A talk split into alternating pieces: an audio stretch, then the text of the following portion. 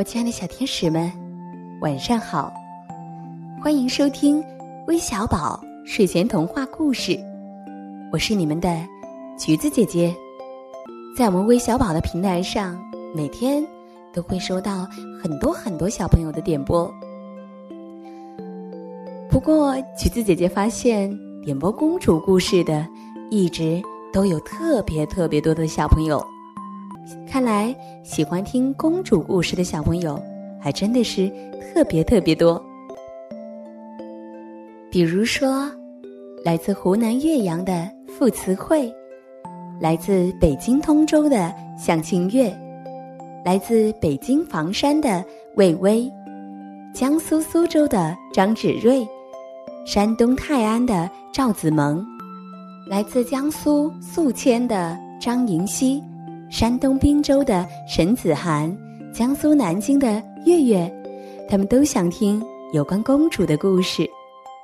那今天呢，橘子姐姐就给大家讲一个蝴蝶兰公主的故事，让我们一起来听听吧。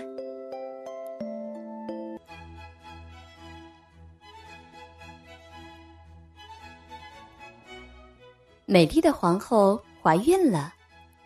皇后喜欢一种花，蝴蝶兰。皇上听说过一个古老的传言：即将生下孩子的妇女，如果生孩子时高兴，就会生下一个漂亮的小女孩；如果生下孩子时不开心，就会生下一个帅气的小男孩。皇上觉得，如果送给皇后很多蝴蝶兰，应该会生下个小公主吧。于是，皇上找来了全国的蝴蝶兰，甚至还到世界各地去搜集蝴蝶兰，全都摆放在皇后的屋子里。果然不出所料，皇后生下了一个美丽的小公主。在公主诞生的那天，皇上请来了许多人。其中有个节目抓东西，公主抓到什么，长大之后就有可能用这样东西生活。公主看看这个，揪揪那个，但迟迟没有抓任何东西。这时，皇后拿着一束美丽的蝴蝶兰进了大厅，公主见了，连忙跳下椅子，从皇后的怀里夺过几朵蝴蝶兰。小脸蛋红扑扑的，咯咯的笑个不停。皇上见了大笑：“哈哈，乖女儿，你也喜欢蝴蝶兰吗？”皇上要来了几朵，正想插在公主的头上。皇后连忙说：“皇上，你不是说要把女儿培养成淑女吗？怎么？”哎，你也不是吗？有其母亲，必有其女嘛。说完，把蝴蝶兰插在了公主头上。聪明的公主似乎想起了什么，把手上的蝴蝶兰放在桌子上，抓起来。顿时，皇上惊讶起来：“靠蝴蝶兰怎么生活呢？”皇后和皇上安歇时，皇上愁眉苦脸的问皇后。皇后，你说女儿如何靠那种中看不中用的蝴蝶兰过日子呢？皇上，女儿那么美丽，应应该会过上好日子吧？而且抓东西不一定是真的，只是个习俗。听皇后一说，皇上也觉得有道理，于是躺下了。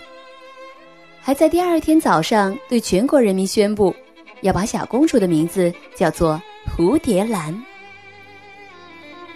蝴蝶兰公主长大了，美丽的无可挑剔，有许多王子王孙向她求婚，但公主一个都不喜欢。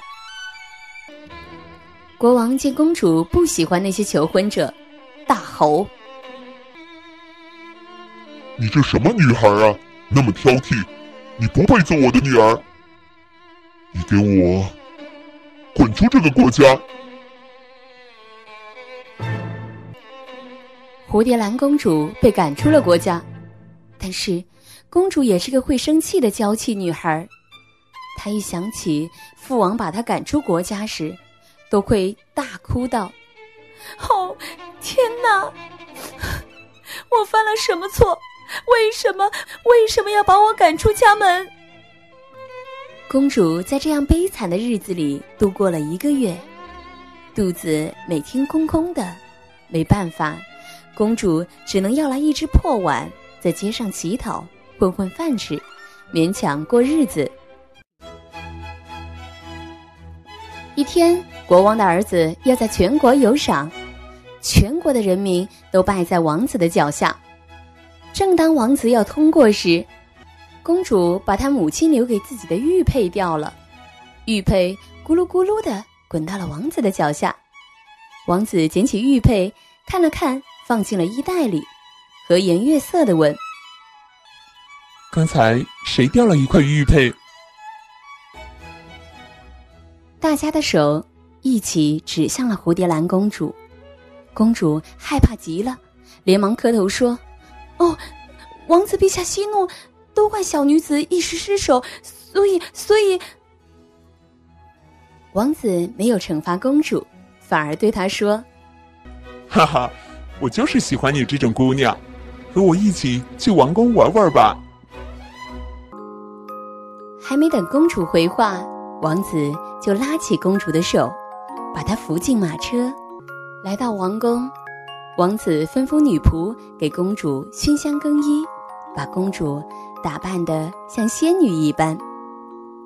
王子和公主生活的很快乐。白天，公主让王子教自己武功。晚上，他们一起睡在同一张床上，说自己的真心话。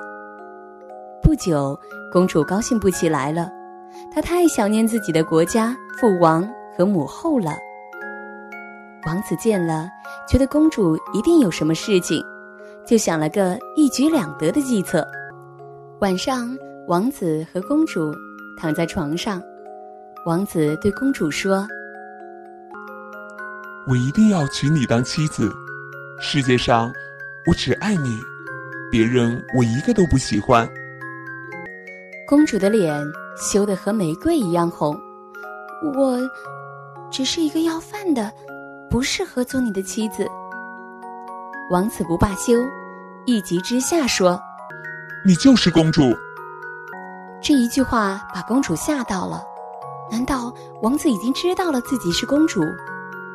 王子一看，哎呀，自己说错话了，连忙说：“我我的意思是，你的面貌很像我追求的那个蝴蝶兰公主。”公主一听，更惊讶了：“陛下，您也在追求蝴蝶兰公主？”“嗯，是呀。”这时，女仆进来了。让公主、王子睡觉，没办法。第二天，王子发现公主拿着那块王子捡到的玉佩，一边看一边哭。但看见王子来了，就带走了玉佩。王子很奇怪，在公主睡觉时看了看玉佩，呀，玉佩上刻着“蝴蝶兰公主”这五个字，还清楚地刻上了一朵朵栩栩如生的蝴蝶兰。第二天，王子要举行婚礼了，公主很惊讶呀。这段时间，王子没有爱上什么人呀，那他娶的是谁呢？公主把这个问题告诉了王子，王子笑了，说：“亲爱的蝴蝶兰公主，我娶的，就是你呀。”公主还借来了父王母后，他们乐呵呵的。虽然女儿没有怎么用蝴蝶兰生活。但是她还是过上的日子和蝴蝶兰一样美丽呀。王子和公主举行了盛大的婚礼，过上了幸福的生活。